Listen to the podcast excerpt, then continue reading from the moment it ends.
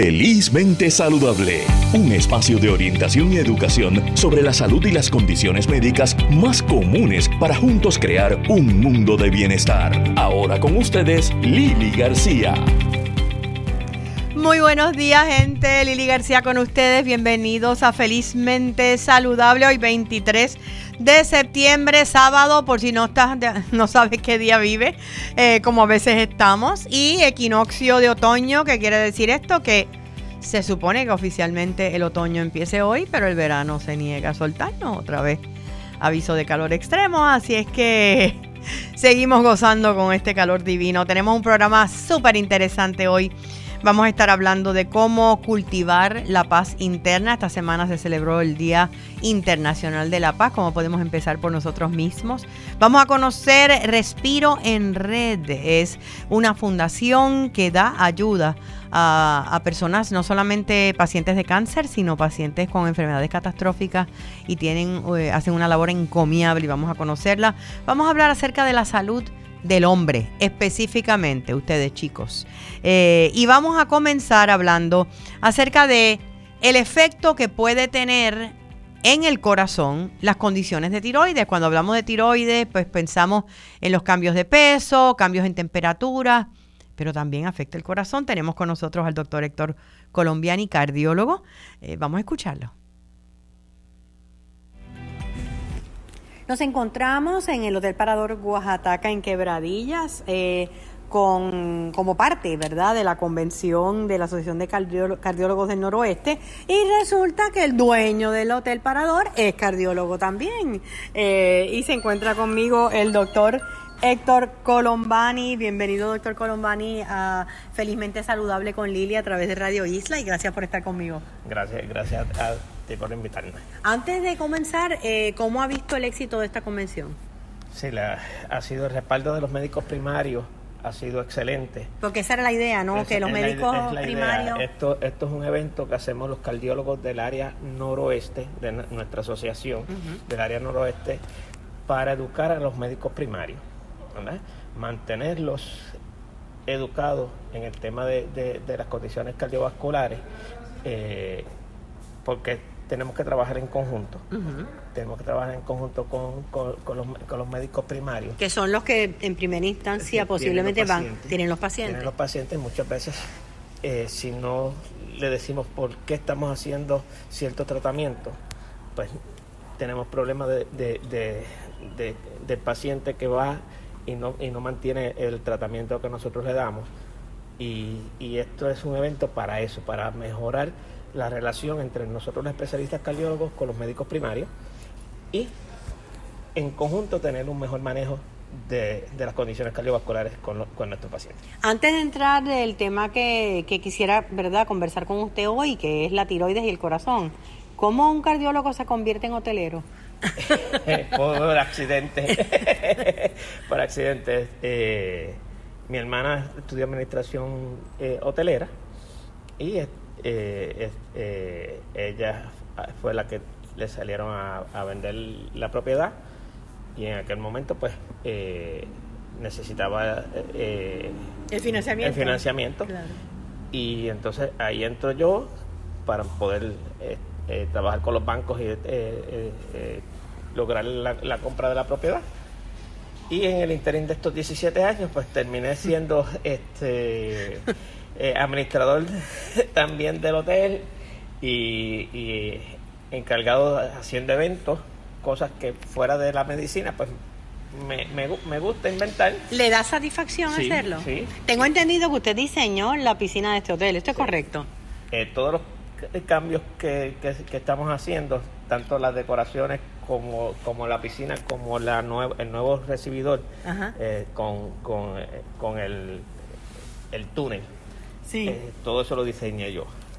O sea que parece que había una vena de arquitecto aparte de la vena de médico. Bueno, siempre, siempre desde pequeño yo decía que iba a ser médico cardiólogo por una razón, porque la familia Colombani, la mayoría muere de infartos masivos. Wow, o sea que es algo que viene de familia. De familia. O sea, la mayoría de familias de los Colombani, el que más ha durado eh, después de un evento fue tres días, los demás fueron infartos masivos eh, fulminante y eso fue la motivación principal de, de, que me inclinaba hacia cardiología.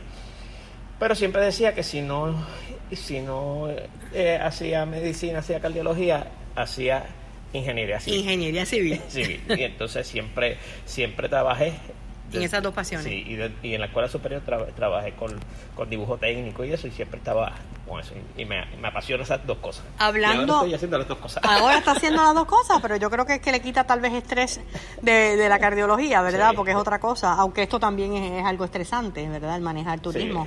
Eh, eh, eh, cada uno tiene sus retos. Sí. le iba a preguntar, ya que me, me confirma que en su familia las condiciones cardíacas son prevalentes, ¿cómo se cuida usted?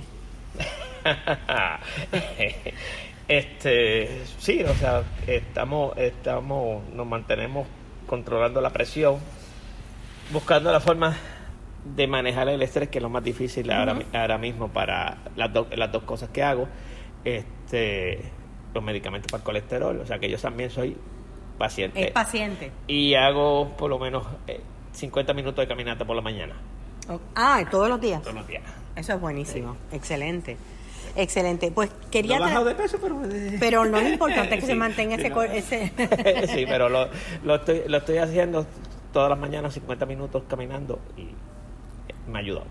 Quería que habláramos eh, un poco acerca del efecto que hay en el corazón cuando hay problemas de tiroides. Sabemos que los problemas de tiroides son más comunes en las mujeres que en los hombres en Puerto Rico, no sé si a nivel mundial, eh, pero muchas veces lo descubren por síntomas que parecen ser cardíacos o lo son. Cuénteme de eso. Sí, es, es correcto.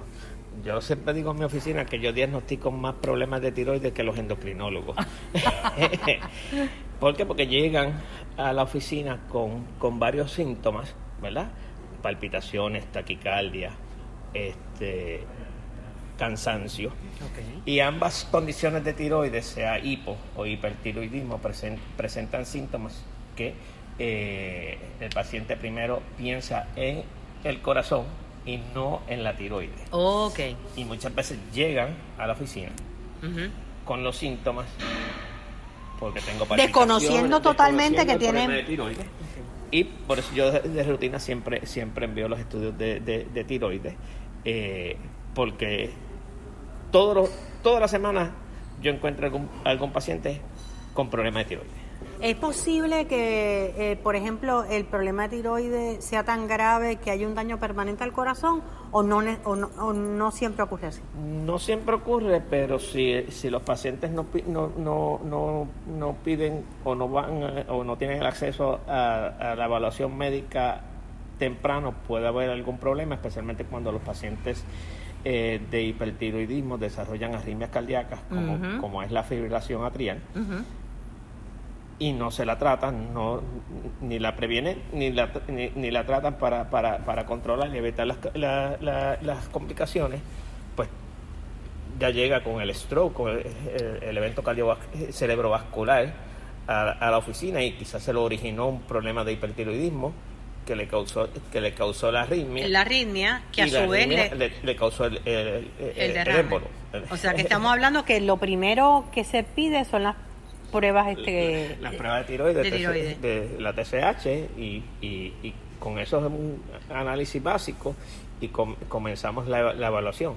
Una vez se controla o se descubre que sí hay un problema de tiroides y este se controla, ¿los problemas de la respuesta cardíaca eh, cambian, mejoran? Sí, muchísimo, muchísimo. Tanto las palpitaciones como las arritmias. Las arritmias, si, si, las agarramos a tiempo, pues no se convierten en permanente. El paciente, el paciente convierte y, tiene, se mantiene con un ritmo sinusal. Luego, o sea que tenemos muchos casos eh, que simplemente la tiroides, no tenía ningún problema eh, a nivel estructural del corazón.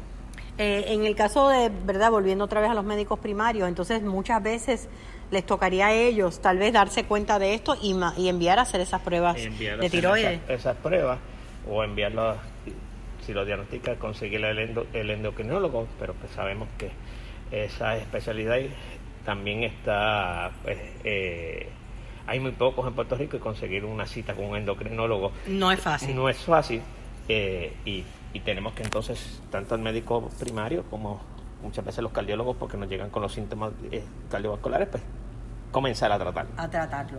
Eh, hablando de la fibrilación arterial, este mes de septiembre se conmemora el mes. Em, me menciona cuando puede ocurrir a raíz de un problema de tiroides, pero ¿qué es la fibrilación arterial? Pues la fibrilación arterial es eh, precisamente uno de los temas que más, más, importantes de, esta actividad hoy hacia los médicos primarios. Es una arritmia cardíaca supraventricular, ¿verdad? donde el corazón pierde, pierde, pierde su, su, ritmo. Su ritmo. Su ritmo. Y eh, ahí en, en, el área del atrio hay un aleteo, ¿verdad? Y es, eso aumenta que se desarrolle coágulos dentro del, del, atrio y se liberen y eso donde primero, eh, si se liberan, donde primero van a ir al cerebro. ok. Y, ahí estamos hablando de stroke. De stroke, de un lo que conocen por ahí derrame cerebral, ¿verdad? Eh, más, más, común que la gente lo, lo, conoce, eh, un stroke, un, accidente cerebrovascular. ¿Es prevenible la fibrilación arterial? Depende de la, de, de, la condición que, lo genera, la genera. Que la genera. Lo, el enfoque principal ahora mismo es si la tienes, o sea, eh, dar los medicamentos adecuados para, con, si la podemos convertir, convertirla sino para controlarla y evitar las complicaciones, porque lo peor es la complicación. Mientras mantengamos la arritmia controlada, tenemos un buen paciente, bien, bien tratado, evitando entonces control de, del ritmo y control de, de, la coagulación para que no se formen coágulos. ¿Cuándo es necesario tal vez un desfibrilador eh, o algún otro aditamento? en el caso de la fibrilación. No, en el caso de fibrilación no hablamos de, de lo que lo, si, puede haber cardioversión, ¿verdad? Eh, si tenemos procedimientos con los cardiólogos electrofisiólogos donde, donde le hacen ablación. Ablación. ablación y con, con la ablación pues podemos tener entonces un control de la arritmia. Funcionan las ablaciones. Funcionan las ablaciones, ¿verdad? Y, y lo otro eh, que, tenemos es para aquel paciente que no tolera eh, eh, o tiene alguna contraindicación de utilizar el anticoagulante, un device donde se coloca, el electrofisiólogo lo, lo coloca en, la urgeola del, del, atrio y es como una, como una mallita, una red que previene oh, que se formen coágulos ahí, o sea, que, que, si se forman no salgan. No salgan, se queden ahí se queden ahí y así entonces evitamos el efecto principal que, que es los, los, derrames. los derrames. O sea que una persona que se cuida esa fibrilación arterial, que se la atiende, puede tener una calidad de vida óptima. Sí, normal. Puede tener una calidad después que tenga su, su, medicamento, su control y su anticoagulación. Es, eh, es una vida normal. Y redondeando en el área de la tiroides, estar pendiente a esos síntomas si no puede conseguir cita con un endocrinólogo, vaya a un cardiólogo para empezar el tratamiento. Bueno, debemos el médico primario debe debe ya sospechar y, comenzar las comenzar obviamente pues llegan llegan a, a, la oficina del cardiólogo por los síntomas de palpitaciones taquicardia es, la queja principal y cuando vemos eh, la tiroides tenemos que, empezar a trabajar con empezar a trabajar con la, con la tiroides ¿dónde tiene su práctica doctor Colombani? mi oficina está ubicada en, el pueblo de Aguadilla, en la carretera, en la carretera 111, eh, cuando va de, de Aguadilla hacia Moca. Hacia Moca. Hacia Moca. Muchísimo éxito en su práctica, gracias y muchísimo éxito por, eh, por eh, eh, en el hotel también, que aquí estaré junto a mi prima Marian Pavón el día primero de diciembre. Vamos a estar con nuestra segunda función de Mejor Sola que Mal Acompañada, así que lo volveré a ver. Que fue un exitazo la primera. La primera. Todo el mundo habla. Muchísimas gracias por el apoyo. Gracias, gracias y bienvenido aquí al Hotel Oaxaca. Continuando con Felizmente Saludable, gracias al doctor Colombani por toda esa información tan interesante. Eh, y vamos a pasar del tema de la tiroides al tema de salud del hombre. Sabemos, y tal vez estoy generalizando, pero yo creo que la mayoría de las personas coinciden en que las mujeres estamos más pendientes eh, de ir a citas médicas, de nuestra salud, que los varones. Por eso es que hay unas, unas ¿verdad?, eh, circunstancias específicas que nos hacen hablar de este tema hoy y para eso tenemos con nosotros, ella es doctora en ciencias biomédicas y comunicadora en salud, a la doctora Mariceli Santiago Ortiz para hablándonos un poquito de lo que es la salud en el hombre y el enfoque que deberían tener. Saludos Mariceli, gracias por estar con nosotros nuevamente. Hola Lili, feliz de estar en, obviamente felizmente saludable. ¿Coincides conmigo como educadora y comunicadora en salud en que eh, los hombres generalmente, los varones a veces como que descuidan su salud y no, no toman las medidas que deberían? Sí, coincido totalmente. De hecho, precisamente eh, por los hábitos y las conductas y también el factor cultural, tenemos esta tendencia y estos patrones que estamos viendo, pues lamentablemente en nuestros hombres puertorriqueños, en donde pues el hombre puertorriqueño no es muy fanático de ir a sus citas médicas. Eh, se le hace bien difícil hacerse sus exámenes de rutina o exámenes de detección temprana. Eh, y entonces todas estas cosas, eh, cuando uno las une, ¿verdad? Pues tenemos que pues el hombre pues sigue corriendo mayor riesgo, ¿verdad?, de poder tener algún tipo de enfermedad crónica. Así que sí, de acuerdo con lo que dijiste al inicio del programa.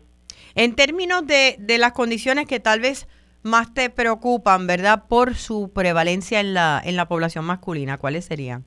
Pues mira, tenemos varias. Eh, los hombres eh, tienden, ¿verdad?, eh, a morir obviamente diferentes de diferentes condiciones pero hay, hay algunas que nos llaman más la atención, como son las eh, los tipos de dolencias o afecciones cardíacas, el cáncer eh, y también accidentes cerebrovasculares. Pero lo que es el cáncer sigue llamando la atención eh, bastante, ¿verdad? Por lo que vendría siendo el, el, cáncer de próstata en los hombres. estamos hablando de, de, de cuál sería más o menos, si es que tenemos estadísticas de la prevalencia en Puerto Rico. Sí, ahora mismo la, eh, el número de, incidencia o números diagnosticados de esta enfermedad del cáncer de próstata estamos alrededor de un 38%. Estos datos, eh, ¿verdad?, son obtenidos del Registro Central de Cáncer y son los más actualizados y de mortalidad un 16%. Mortalidad es tasas de defunciones o, hombres que han muerto a causa del cáncer de próstata. Y estamos hablando de que, bueno, sabemos que el cáncer de próstata, como muchos otros, eh, si se agarra en etapa temprana, eh, es algo que es bien fácil, eh, se puede curar. sí, hay mucho, hay mucho tratamiento, hay, hay mucho tratamiento, al igual que el cáncer de mama, que es el cáncer número uno que sigue atacando a las mujeres y la primera causa de muerte eh, al igual pasa con los hombres, ¿verdad? El cáncer de próstata no solamente en las islas del Caribe, como por ejemplo Puerto Rico, también se ve, eh, ¿verdad? En Norteamérica, se ve en Europa. Eh, las personas que más padecen de esta enfermedad son las, eh, la población afroamericana.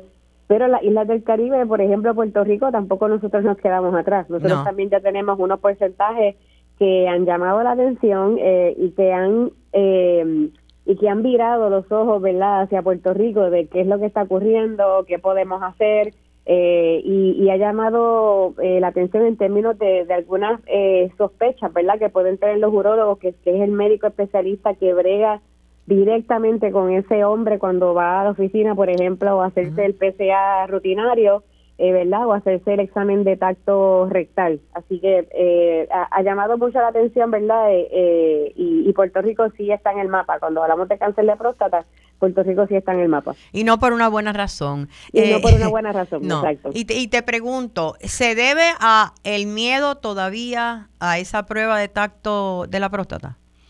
Fíjate, yo no diría miedo, yo diría que es incomodidad. es, es incomodidad, es es el pensamiento de esa prueba eh, me molesta, así que no me la voy a hacer, así que solamente me hago el PCA. Entonces, pues no podemos dejarnos llevar específicamente eh, por el PCA, que en la sigla es antígeno prostático específico, así como se llama el análisis, porque ahora mismo, pues el PCA años atrás servía para poder diagnosticar a un paciente con cáncer de, próstata o por lo menos tener algunas sospechas que ese paciente tiene cáncer de próstata.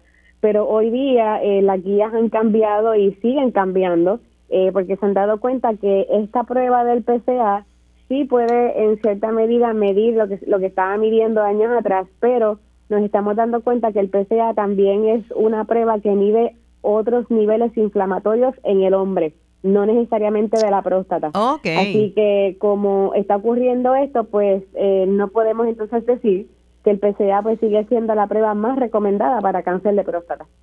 O sea que ahora mismo el estándar es qué edad para hacerse esa primera prueba y esa ir, ir, Pues directamente al urologo. Lo, lo, que, lo que se recomienda es, eh, ¿verdad? Si- Siempre hay factores que, eh, que siempre se deben de tomar en cuenta, eh, pero yo diría que eh, eh, lo primero es, ¿verdad? El hombre que tenga más de 50 años, eh, ¿verdad? Que sienta que tenga ya problemas al orinar, eh, que vea sangre en la orina, ¿verdad? Por ejemplo, eh, cuando por las noches pues se levanta con este flujo de, de verdad de orina un poco más más lento pues ya son verdad ya, ya son unos unas señales de alerta pero yo yo te diría que ya a partir de los 50 años ya tenemos que tener verdad un hombre que, que, que esté al tanto de que de que esto puede ocurrir a partir de los 50 de que el riesgo empieza a aumentar verdad Claro. y esto sin contar con que a lo mejor ese hombre tenga antecedentes familiares que es otro factor verdad Eso te iba a Este, preguntar si hay una predisposición genética aquí también. Sí,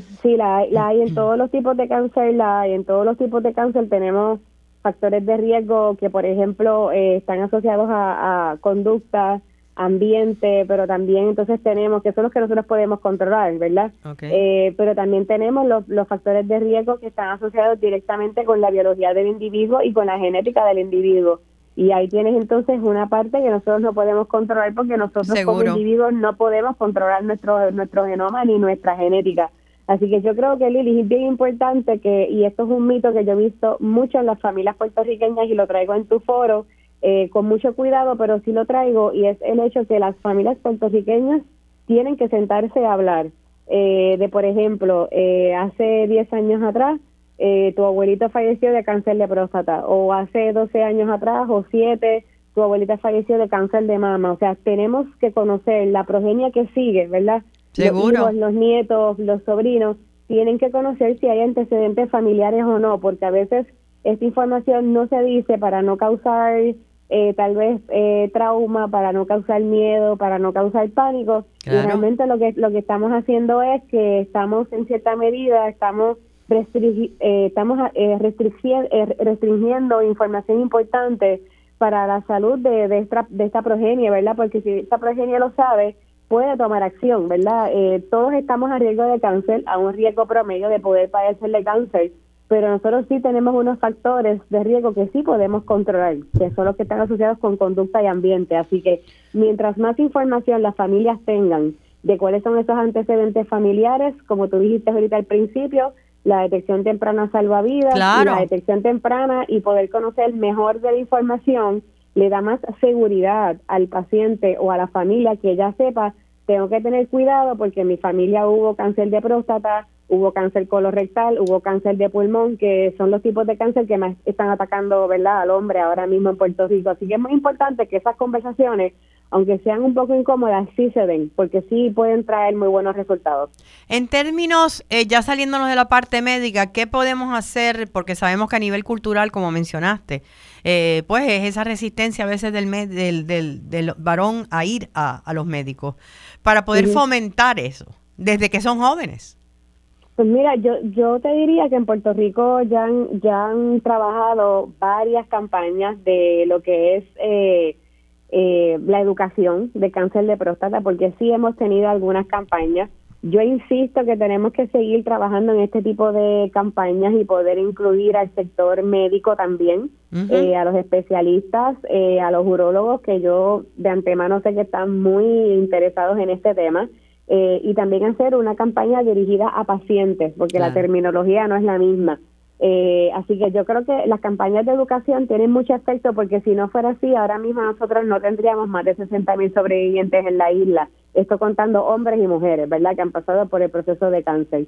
Y cuando tenemos ese número, y ese es un número que sigue en aumento, Lili, lo que quiere decir es que las campañas de educación y todas las otras cosas que se siguen haciendo alrededor, ¿verdad? Educación, ferias de salud eh, y otras intervenciones que podemos hacer y que están en nuestras manos hacer, sí están teniendo un efecto en la población. Claro. Ciertamente, en la parte cultural, como tú dices, ¿verdad? Pues el hombre puertorriqueño es, es un poco resistente, así que pues yo te diría que un tercer consejo también sería poder eh, poder hablar con la familia, o sea, que la familia esté al tanto de, mira, a lo mejor mi papá ya se está acercando a los 50, eh, pues eh, papi, ya tenemos que empezar a tomar unas acciones, ¿verdad? Debido a que esto puede ocurrir. Claro. No estamos diciendo que va a ocurrir, de nuevo, porque... No, no, no, pero, pero es una forma de comenzar a prevenir. Pero, exacto, pero es una forma y de hecho, eh, eh, y el hecho de que un hombre, ¿verdad? Eh, pueda tener uno o dos factores de riesgo de la, de la lista que te mencioné ahorita, eso no significa que a ese hombre le va a dar cáncer de próstata. No, claro. O sea, estos son factores que te predisponen, pero de nuevo, hay factores que nosotros sí, aunque te predispongan, sí podemos controlar la probabilidad que te dé. Así que yo te diría que sería prevención a nivel, eh, ¿verdad? Con, con los médicos que son los que trabajan en esto, que son los urólogos y si hay cáncer, obviamente el oncólogo, hacer una campaña un poco más, ¿verdad? Eh, agresiva, en el sentido de, de paciente, ¿verdad? Dirigida a los hombres, precisamente a los hombres, eh, y entonces tener también, ¿verdad? Ese, ese componente familia, porque es que la familia muchas veces son los que toman decisiones, son los que llevan al paciente a la cita médica, eh, son los que son, son como decimos el reminder, ¿verdad? De cosas que se, que se tienen que hacer. Y entonces pues hay que hay que entrenar en cierta medida también y, que ese mensaje llegue a los familiares para que los familiares se vuelvan en ese enlace, en ese eslabón de fuerza para que el hombre tome finalmente la decisión y pueda ir, pueda al, ir médico. al médico. Gracias, gracias, gracias, la doctora Mariceli Santiago, como siempre, por, por el compromiso con la educación de los pacientes y del público. Muchísimas gracias. Muchas gracias, Lili, por la invitación. Buen día. Y nosotros vamos a una pausa, pero regresamos en breve con más aquí en Felizmente Saludable con Lili. Quédate con nosotros, oriéntate, edúcate y vive felizmente saludable en Radio Isla 1320. El hipotiroidismo puede tener muchas caras. El cansancio y la falta de energía, cambios emocionales y la dificultad para concentrarte. Tu piel luce diferente y estás perdiendo cabello o aumentas de peso sin razón alguna. Podría ser hipotiroidismo, lo que hace que tu metabolismo se ponga lento y afecta el funcionamiento de tu cuerpo. Habla con tu médico hoy, pregúntale por la prueba de TSH y presenta tu mejor cara. Seguimos con más en Felizmente Saludable. Ahora con ustedes, Lili García. De regreso a Felizmente Saludable, hace unos, unos minutitos la doctora Santiago estaba hablando acerca de cómo funcionan todos estos foros educativos. Precisamente eh, los invito a que nos acompañen este próximo miércoles 27 de septiembre en este evento espectacular de Be Health que ya tuvimos en Mayagüez y ahora lo repetimos en Plaza Las Américas. Edúcate sobre la enfermedad arterial periférica. Y vamos a estar desde las 10 de la mañana hasta las 5 de la tarde. Voy a estar junto al gran amigo y comunicador Braulio Castillo, eh, entrevistando recursos médicos, organizaciones, va a haber pruebas de cernimiento, eh, nos vamos a divertir también con ejercicio. Esto va a ser eh, en Plaza Las Américas, frente al área donde está Casa Feu este próximo 27 de septiembre. Edúcate sobre la enfermedad arterial periférica, un evento educativo de Be Health. Bueno, y hablando de educación, eh, sabemos que, y todos los que hemos tenido cerca, ¿verdad? Personas, eh, pacientes de cáncer o de cualquier otra enfermedad, tal vez catastrófica, eh, las necesidades que tienen. Imagínate que tú puedas recibir un apoyo holístico en todas las áreas, aparte de tu tratamiento, pero hacerlo libre de costo. A eso se dedica la Fundación Respiro en Red. Tenemos a su creadora, la doctora Wanda Pacheco Bow, con nosotros. Eh, Wanda, bienvenida Felizmente Saludable. Gracias por acompañarnos. Saludos, Lili. Es un placer para mí acompañarte en este espacio y a toda la gente que nos escucha. Cuéntanos cómo nace Respiro en Red y qué es. Pues mira, en el 2010 yo tuve cáncer de colon eh, y a partir de esa experiencia me di cuenta que no tenía acceso a muchos de los servicios que yo quería integrar en mi proceso. Que no sabía dónde buscarlo, que no había información donde yo pudiera conversar, ni profesionales con los que yo pudiera eh, conversar como hay ahora, ¿verdad? Ahora incluso... Ahora hay más, claro. Más. Exactamente, en aquella época yo me encontré eh, bastante eh, desolada en el sentido de que quería más y, fue bastante complicado levantar la información. Sin embargo, eh, cuando la levanté me daba cuenta de que hacía la diferencia en mi vida, que me ayudó a, manejar el proceso de una manera eficiente para, para pasar de paciente, como yo digo, y de hecho así le decimos en el programa, a partícipe activa en mi proceso de sanación. Así que yo asumí ese proceso de sanación Y en el 2014, a medida que eh, mi recuperación avanzaba, mucha gente me contactaba y me di cuenta que otra gente pasaba por lo mismo que yo. Eh, y en ese punto, entonces, todo lo que diseñé para mí, pues lo monté en un programa y desde el 2014 hemos estado dando servicios eh, de manera voluntaria. Ya en el 2017 montamos un centro oficialmente que es CENAICE, ¿verdad? el Centro de Apoyo Integrado de Kinesiología Energética, y ahí utilizamos el modelo de respiro en red para entonces ofrecer también todos los servicios que ya desde el 2014 veníamos trabajando. Eh, para aquellas personas que no conocen lo que es la kinesiología, que es uno de los servicios que ofrecen y uno de los que eh, tú practicas, ¿no? Correcto. Correcto. Mira, la kinesiología que yo practico es una síntesis principalmente de la kinesiología aplicada. Es un sistema educativo que un poco lo que hizo fue como aterrizar toda esa parte técnica de lo que de la energía del cuerpo el movimiento del cuerpo, el equilibrio de la energía en, nuestro sistema para potenciar justamente nuestra capacidad de sanar. En otras palabras, lo que buscamos es mirar la parte física, la parte emocional y la parte eh, mental de la persona de una manera, eh, de hecho parte de la eh, medicina china tradicional. Así que también trabajamos con los puntos de energía, con los meridianos y lo que estamos buscando precisamente es hacer unas pruebas musculares o otras u otras técnicas para identificar dónde está el desequilibrio que quizás te está provocando X o Y sintomatología y ahí entonces diseñamos una, una equilibración. Mm, podemos recorrer meridianos, tocar un punto de energía y estimularlo con acupresión, podemos trabajar emociones para hacer liberación de estrés emocional. Que es importantísimo dentro de cualquier condición. Exactamente. De hecho, podemos trabajar con que puedas ir eh, ejercicios diarios que tú pensarías, ay, estoy haciendo ejercicio, y sencillamente son movimientos que le permiten a ese músculo levantar su memoria, limpiar y liberar toxinas incluso que están en ese sistema linfático y que a la misma vez te van a permitir equilibrar todo lo relacionado a ese meridiano, por ejemplo. También tienes un doctorado en Ayurveda. Eh, Ayurveda, perdóname. Eh, eh, explícanos un poquito cuál es la visión de, de, la Ayurveda, que, que la conozco en, en, grandes rasgos, pero tal vez tú en detalle me podrías dar más, más información. Claro que sí, con gusto. Mira, la Ayurveda eh, es mi, una de mis nuevas pasiones. en realidad eh, me doy cuenta que en mi proceso yo integré el uso de muchas hierbas, el uso de mucha equilibración energética, eh, el uso de la meditación, el uso del yoga, muchas de las herramientas que Ayurveda ya integra. Entonces es una medicina antigua ¿verdad? Que está es parte de una filosofía de la India, eh, donde se miran todos los elementos que están en nuestro entorno en la persona, es decir, nosotras somos agua, nosotras somos fuego, nosotras somos aire, somos éter, ¿verdad? Todo eso es parte de los tejidos, de los sistemas que nosotras, ¿verdad? Tenemos, incluyendo el componente espiritual. Eh, y entonces Ayurveda plantea que cada persona nace con una constitución, ¿verdad? Una relación entre todos esos elementos y nos toca poder ver cuál es el desbalance que las experiencias de nuestra vida, que nuestra historia eh, provocan en nuestro cuerpo, en nuestra mente, en nuestro espíritu, en ese ser holístico. Entonces necesitamos atenderlo y lo atendemos con eh, cambiar la alimentación. Lo atendemos con estilo de vida principalmente. Entonces eso me apasionó, porque al final eso fue lo que yo hice para mi proceso. Y me di cuenta que integraba muchas disciplinas. ¿Cómo estás hoy tú?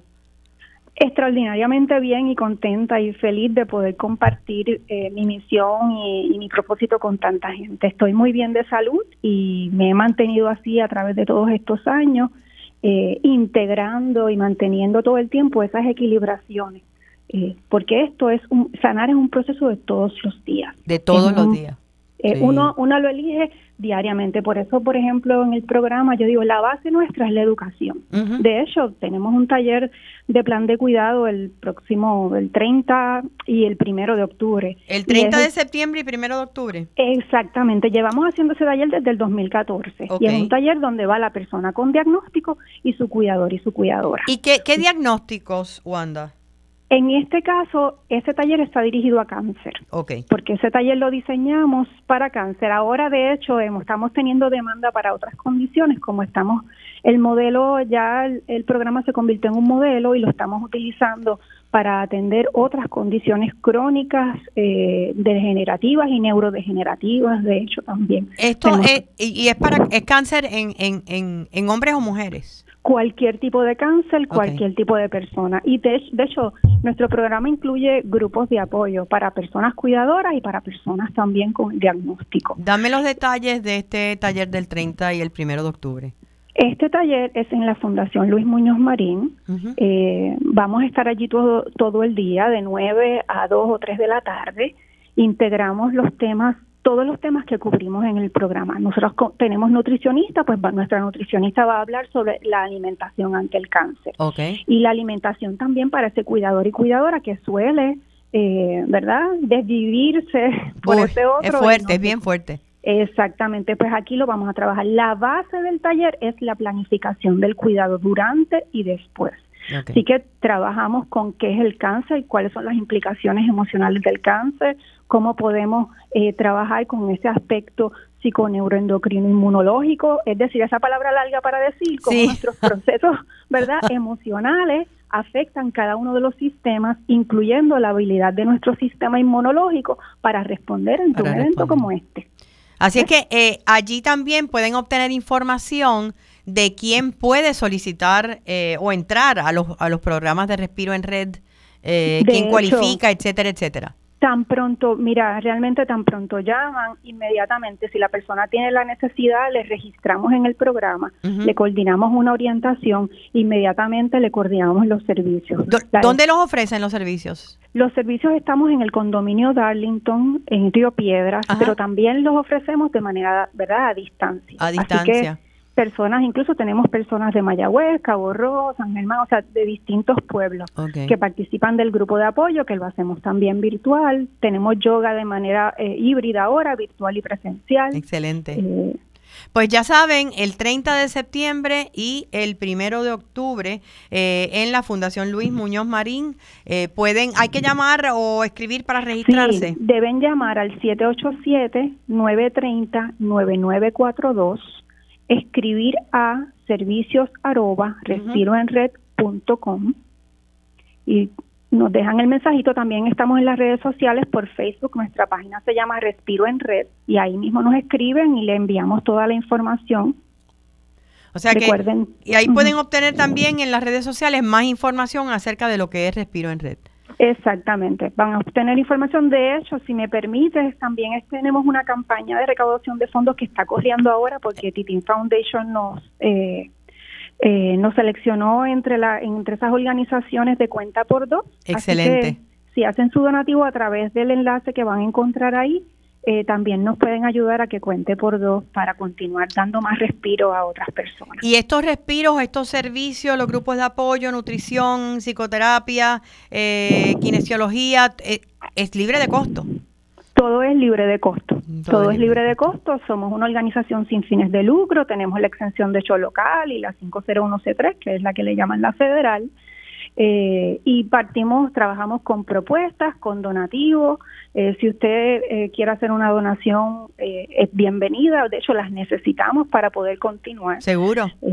Así que, en realidad, incluso si usted no está para los servicios, envíelo a otras personas y si puede hacer su donativo, haga su donativo. Más mejor, como dicen los nenes. Exactamente. Y, veo que, Wanda, ese diagnóstico que tuviste, sin querer queriendo, te llevó a un propósito de vida. Y eso es maravilloso. Así es. Así es, y yo pienso que es la base de nuestra recuperación. Cuando recibimos un diagnóstico es vital que podamos identificar qué nos ha traído hasta aquí, cuáles son los cambios que nosotras necesitamos atender, mirar en nuestro interior es, es una parte, es una columna vertebral del tratamiento. No es que si la cirugía, la quimioterapia, la, todos nos enfocamos en eso, eso es parte, ¿verdad? De acuerdo al protocolo que usted diseñe para usted. Pero mirarse adentro, entrar, navegar esas profundidades y atender los cambios que tenemos que hacer es vital para poder realmente sanar en lo profundo. Muchísimas gracias, mucho éxito eh, en tu vida profesional, ¿verdad? Como psicóloga y también como kinesióloga y eh, con Respiro en Red. Gracias a ti por este espacio. Eh, nosotros regresamos en breve, vamos a una pausa y ya volvemos con más aquí en Felizmente Saludable con Lili. Quédate con nosotros, oriéntate, edúcate y vive felizmente saludable en Radio Isla 1320. Si tiene alguna condición crónica como hipotiroidismo, hable con su médico para ver si una receta de 90 días es adecuada para usted. Con una receta de 90 días tendrá el tratamiento suficiente para tres meses y así será menos probable quedarse sin su medicamento. Además hará menos viajes a la farmacia y un copago solo cada 90 días. Si su médico establece que el medicamento a largo plazo es eficaz y lo tolera bien, pregúntele hoy si una receta de 90 días es adecuada para usted. Auspicia AbbVie. Seguimos con más en Felizmente Saludable. Ahora con ustedes, Lili García. Bueno, estábamos hablando de la importancia del balance emocional, de, el poder bajar los estresores, el poder trabajarnos holísticamente. Y les recuerdo la oportunidad que te doy a través de mi aplicación Respira con Lili. Eh, una aplicación para teléfonos inteligentes. Lo puedes bajar si tienes un iPhone desde eh, tu App Store y si tienes un Android, de Google Play. Y en Respira con Lili lo que vas a encontrar son meditaciones cortas con diferentes propósitos. La explicación de lo que es mindfulness, cómo aprender a respirar abdominalmente cómo trabajar con el coraje, cómo trabajar con el balance en la vida. Y en otro segmento, herramientas en mi voz, eh, columnas que yo he publicado a través de los años, son más de 25 años escribiendo, eh, pero grabadas en mi voz. Y cada dos, tres meses vamos añadiendo nuevo contenido. Bájala, pruébala, eh, relájate un poquito y respira. Eh, necesitamos esos espacios. Y hablando de espacios de paz, precisamente esta semana, el 21, se celebró el Día Mundial de la Paz, de acuerdo a las Naciones Unidas. Em, hubo actividades en diferentes partes de la isla y del mundo. Pero, ¿cómo podemos hablar de la paz mundial o la paz colectiva aquí en nuestra isla? si no comenzamos por la paz individual. Tenemos con nosotros a la presidenta de la Asociación de Psicología de Puerto Rico, la doctora Patricia Landers. Patricia, bienvenida felizmente saludable. Gracias por estar con nosotros. Gracias a ti, Lili, por la invitación. Un placer estar contigo hoy. No es fácil, en medio del caos, eh, el bombardeo de noticias negativas, el bombardeo de, pues de, tragedias eh, que nos acechan y preocupaciones, el mantener la paz. Eh, desde tu perspectiva, ¿qué es lo que nos puede funcionar? Pues mira, yo creo que comenzando por entender que hay unas cosas que están bajo nuestro control y hay otras que no. Y reconociendo que mi paz es bien personal, ¿verdad? Eh, yo trabajo conmigo como ser humano, reconozco cuáles son mis fortalezas, mis debilidades, qué yo necesito para lograr esa paz o para estar en paz o para sentirme emocionalmente estable y qué necesito, ¿verdad? ¿Qué puedo eh, cumplir de esas necesidades y cuáles me las tienen que suplir otras personas o dependen de otras personas? Pero básicamente es reconocer que nosotros tenemos el control de lo que pensamos, de lo que sentimos, de cómo reaccionamos y no de cómo reaccionan los demás o lo que suceda a nuestro alrededor. Así que es parte esencial ese proceso de autoconocimiento. Eh, ¿Cuál es el reto mayor? Digo, no sé, tu experiencia como psicóloga, mi experiencia como coach pueden tener elementos similares, ¿verdad? Y muchas veces es la resistencia a cambiar la forma en que yo interpreto las cosas con ese famoso que yo no lo soporto. Ay, es que yo soy así. Sí, esa es como que la, la excusa universal. Sí de para a veces no reconocer la responsabilidad que nosotros tenemos de nuestras acciones, de nuestra conducta, de nuestra forma de pensar. Eh, y básicamente la resistencia la he visto mayormente porque es algo que nos toca a cada uno de nosotros y nosotras. ¿verdad? No hay, yo le digo a, algunos de mis pacientes, si yo pudiera recetarte algo, algún medicamento o te, tuviese una varita mágica, pues yo lo haría por ti. Pero muchas de estas cosas cuestan porque tenemos que hacerlas nosotros y nosotras. Tenemos que hacer el trabajo. Exacto, tenemos que hacer el trabajo. Si yo quiero controlar mi mente, si yo quiero eh, pensar positivo, si yo quiero eh, manejar una situación de X manera, pues requiere de mí y de mi total esfuerzo. No, no depende de más nadie. Y eso cuesta. Eso cuesta, definitivamente. ¿Qué tú has notado que funcione? Porque mencionaste sí el autoconocimiento, este, el observar. Nos, me imagino que por ahí podemos empezar, ¿no? Sí, la observación propia, porque a veces estamos pendientes a cómo reaccionan los demás, a las cosas que le gustan a los demás, a cómo hablarle a los demás para, para pues lograr eh, resultados positivos desde pequeñines hasta adultos mayores. Pero a veces no nos tomamos ese mismo tiempo para saber qué me gusta a mí, cómo, cómo yo manejo ciertas situaciones, qué situaciones a mí me desestabilizan o me causan incomodidad o no me gustan. ¿Por qué? Porque según yo me conozca más, pues entonces es como casi preventivo porque entonces yo evito situaciones o personas o eventos que ya yo sé que no sé manejar bien o que no o que no me no me aportan nada positivo. Entonces es como un efecto en cadena. Claro. Si no me conozco, pues entonces yo sé que evitar ¿verdad? Eh, eh, por ejemplo, si en mi trabajo, en la hora de almuerzo, en el, en el, en el área de, de, donde se reúnen, pues la gente empieza a hablar de otras personas o hacen chistes subidos de tono y eso a mí me incomoda y yo reconozco que me incomoda, yo no voy, yo no puedo cambiarles a ellos y a ellas porque cada cual tiene su estilo, pero yo sí puedo escoger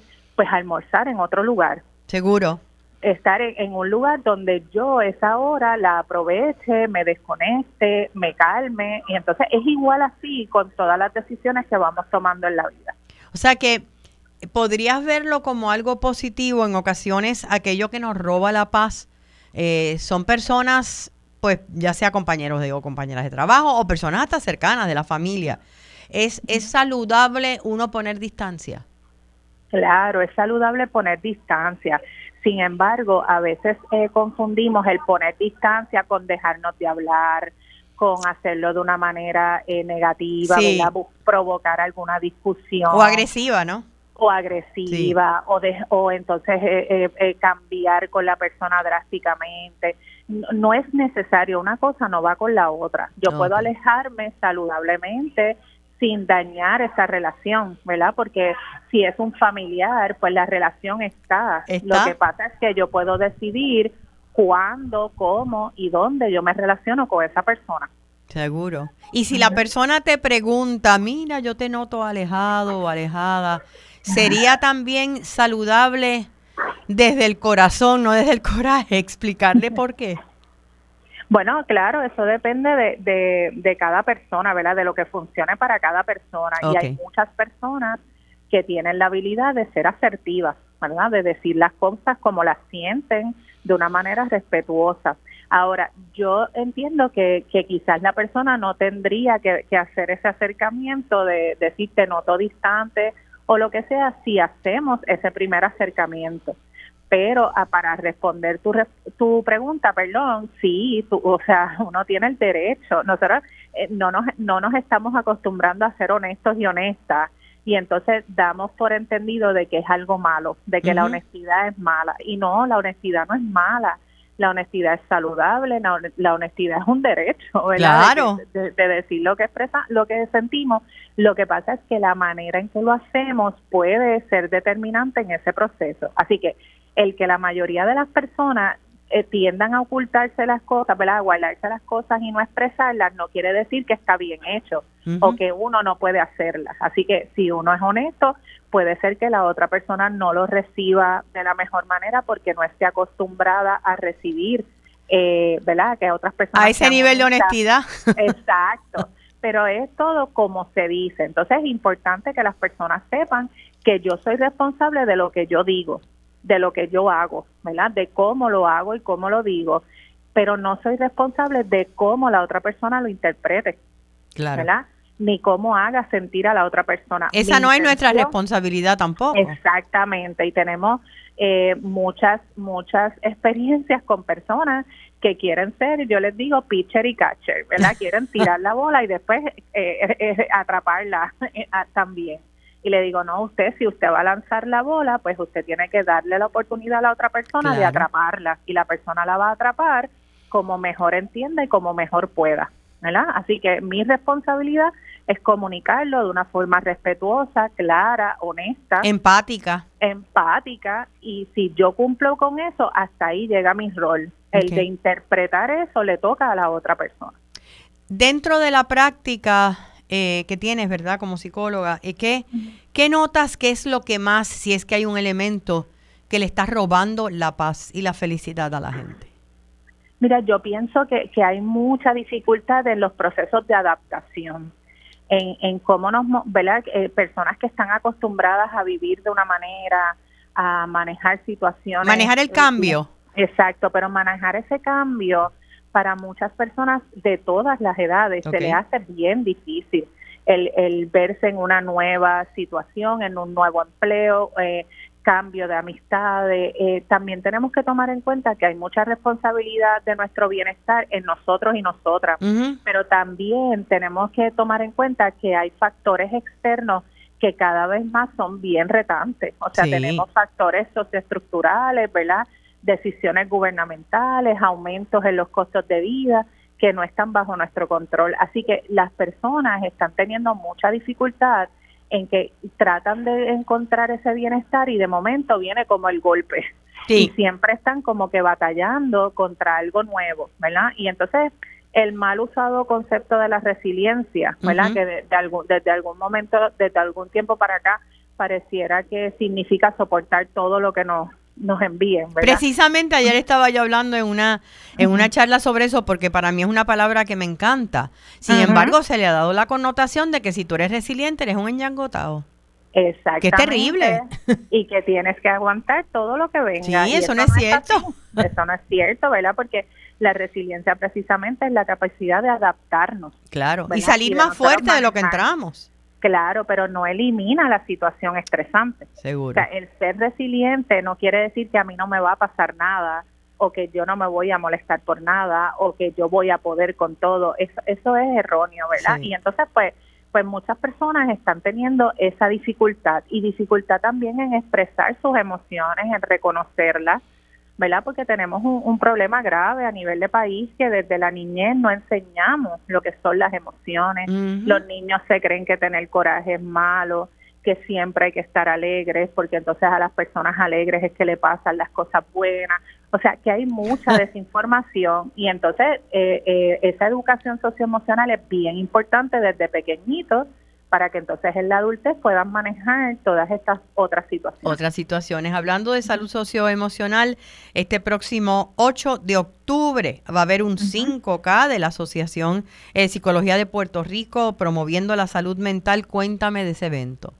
Sí, pues mira, es una manera, ¿verdad? La, la, Asociación de Psicología de Puerto Rico tiene varios grupos de interés y nos enfocamos desde psicología de la salud, organizacional, eh, eh, tenemos humano de la relación humano-animal, así que tenemos muchos grupos de interés y uno de ellos es el de la, el de eh, la eh, deportiva, ¿verdad? La, salud física realmente la importancia de la salud física y entonces ahí integramos un comité que coordina el 5K y este año pues queremos integrar a la familia, ¿verdad? Con mesas informativas, con actividades para todas las edades, eh, eh, oportunidades de comida, todo lo demás, pero también finalizar con nuestra carrera, que es el 5K, y es la primera vez que lo movemos fuera del área metropolitana, metropolitana y nos movemos a Coamo. Ah, excelente. Así que vamos a estar en Coamo impactando el área azul, el área central. Así que les invitamos a todos y todas, ¿verdad? Aunque usted no corra ni camine, puede ir y beneficiarse de toda la información que vamos a tener allí y todos los espacios para que usted vea eh, los servicios que hay disponibles, etcétera. Así que vamos a estar el domingo 8 de octubre allí en Coamo, así que los esperamos. ¿Dónde en Coamo? Es en el parque, se me escapa el nombre ahora. Yo tengo aquí, dice Parque Encarnación de Jesús, ¿es correcto? Ese mismo, ese mismo. Es que al primero habíamos hablado del Parque Las Flores y nos cambiaron el, nombre oficial. Sí, es en el sector Las Flores, sí. sí pues allí vamos a estar, así que es una actividad para toda la familia. Eh, estamos eh, empezando a la una de la tarde, la carrera saldrá como a las cuatro y treinta, si no me equivoco, cinco. Así que eh, nada, les invitamos. Esta actividad nosotros lo hacemos para nutrir nuestro fondo, eh, para apoyar a personas que no tengan eh, acceso a servicios de salud mental, recursos, así que es una, una eh, actividad importantísima para nosotros y nosotras, así que le invitamos, la sacamos del área metropolitana, así que queremos ese apoyo del área sur central de Puerto Rico para nosotros poder tener evidencia de que esas actividades en otros lugares también también se puede dar. Así que domingo 8 de octubre promoviendo la salud mental van a estar desde la una de la tarde en el Parque Encarnación de Jesús en el sector Las Flores en Coamo ya a las cuatro y media a 5 porque pues con este calor pues obviamente hay que por la tardecita entonces el 5K que lo puedes correr o lo puedes caminar Exacto, puedes estar de, de cheerleader, ¿verdad? También. Animando a los corredores, ayudándonos en el proceso. Agradecida de la doctora Ana Gratacos, quien es la coordinadora de este comité y de todos y todas que han aportado a que esta actividad sea un éxito. Yo quisiera terminar nuestra conversación y el programa eh, con un mensaje eh, positivo. Yo entiendo que hay cada vez más gente derribando los mitos de buscar ayuda y atreviéndose a dar el paso. ¿Es tu percepción también como psicóloga? Es mi percepción también de que las personas se están arriesgando más, ¿verdad? O se están dando la oportunidad. Y mi mensaje siempre es inténtelo, ¿verdad? Es como con una comida nueva, eso no me gusta, ¿lo has probado? No, pues mira, pues ve e inténtalo porque no pierdes nada, ¿verdad? No pierdes nada. Muchas personas tienen el recurso del programa de, ayuda al empleado, que es el PAE, y es Excelente y pueden eh, eh, recibir servicios de psicólogos o psicólogas privados por 8 o 10 sesiones gratuitas, pues dése la oportunidad porque usted no pierde nada. Y después hablamos con evidencia, ¿verdad? Mira, a mí no me gustó o esto no es para mí. Pero, y también dése la oportunidad con uno, no le gusta, pues busque otro. Porque Eso te iba a preguntar porque a veces, a veces digo, con un profesional de la salud mental tiene que haber una empatía, ¿no? Claro. Y a veces no la hay por la razón que sea. Sí, a veces yo recibo pacientes, me dice, usted es la tercera que yo voy a intentar, vamos a ver si me, me gusta, ¿verdad? Y entonces exploramos qué pasó, que no te gustó con otro, ¿verdad? Porque cada cual tiene su estilo, igual que cualquier otra otra cosa, ¿verdad? Que, que nosotros buscamos hasta restaurantes, este nos gusta más que este otro, pues hagámoslo, hagámoslo con la salud mental que es tan importante, ¿verdad? ¿Por qué seguir sufriendo? ¿Por qué seguir aguantando todo? Todos estos pensamientos y emociones cuando podemos tener una persona que no nos juzga, que eh, nos guarda eso en confidencialidad y que nos puede, dar alternativas. Claro que sí. Gracias, doctora Patricia Landers, presidenta de la Asociación Psicología de Puerto Rico y éxito en este 5K el día 8 de octubre en Coamo y nosotros nos despedimos por hoy. Será hasta el sábado próximo recordándoles siempre que la felicidad es una decisión personal y deseándoles mucha salud y sobre todo mucha felicidad en esta próxima semana.